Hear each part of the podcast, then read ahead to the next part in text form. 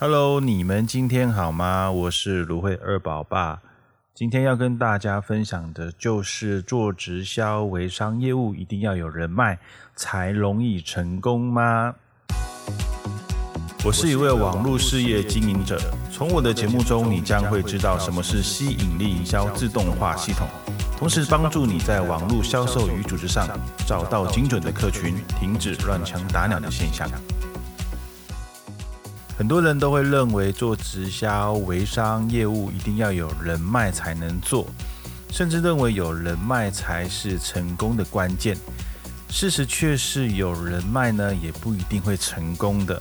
因为如果你还是在用那一些过时、古代的方法去找身边的人，或者是去开发你的客户，你会有很大的机会呢是面临失败的。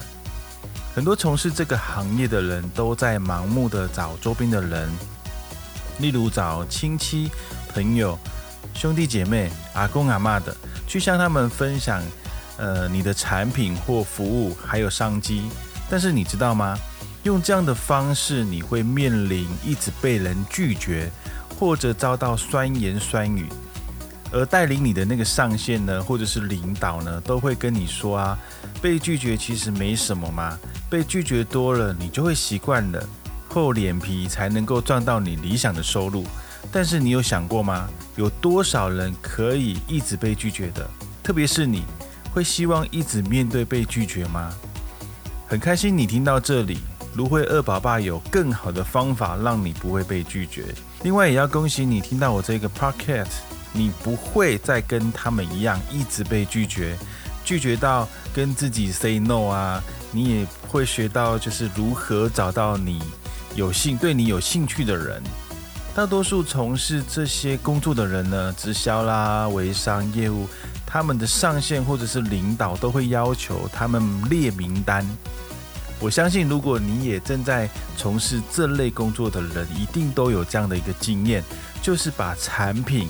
服务卖给这些你列名单里面的人，可是你知道吗？这些你所列的名单呢？这些人都不会是你的精准名单，也就是不对的人嘛。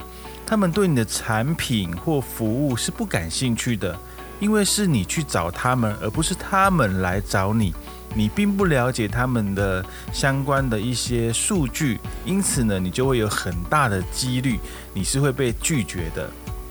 所以我劝你们还是把列名单这个方式呢省起来，因为呢过去我自己也列过名单，找过身边的人，结果都是拒绝收场的。